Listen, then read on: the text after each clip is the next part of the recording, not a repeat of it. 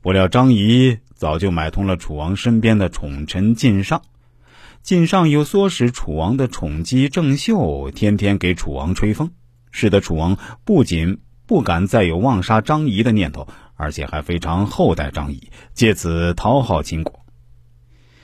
张仪完成使命后离开楚国，马上就来到了韩国，对韩王游说说道：“韩国的土地多是险恶的大山，生产的粮食也不多，国家只储备了够两年吃的粮食，士兵也不过只有二十万，秦国却有士卒百万，以韩国之力量抵抗秦国，就像把千斤重的东西悬挂于鸟窝之上一样，不可能有侥幸成功的可能。”我为大王打算，不如视秦而攻楚，既能免去秦国进攻的灾祸，也获得了秦国的欢心，没有比这更好的计策了。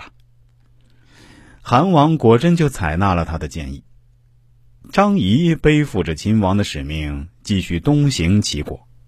他对齐国说：“现在秦楚已结为兄弟之国，韩国献宜阳之地给秦国。”魏国向秦国献出了河外之地，赵国割河间给秦国，唯独大王你不听从于秦国，秦国就可以让韩、赵、魏三国一起来进攻齐国，到时候大王你再想和秦国联合就不可能了。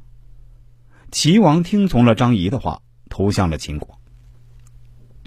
张仪又出使赵国，对赵王说：“大王联合天下之力以抗秦。”而秦兵不出函谷关已有十五年了，大王的威势遍及山东六国，也就是齐、楚、韩、魏、燕。秦国很是恐惧，虽秣马厉兵囤积粮草，但是也不敢轻举妄动。但大王您做的有点过分了，屡次威胁秦国。秦国虽然处于偏僻遥远之地。但对赵国心怀怨恨已有一段时间了。现在秦国的军队已驻扎在渑池，秦王让我先来通知您和您的臣子。现在的局势是楚和秦结为了兄弟之国，韩魏也成为秦国的藩臣，齐国也向秦国献上盛产鱼盐的地方。如今之事，犹如赵国的右臂已经断了，断一右臂与人决斗。注定势单力孤，想要没有危险是不可能的。为大王打算，不如也与秦国结为兄弟之国吧。赵王也被张仪的游说给难住了。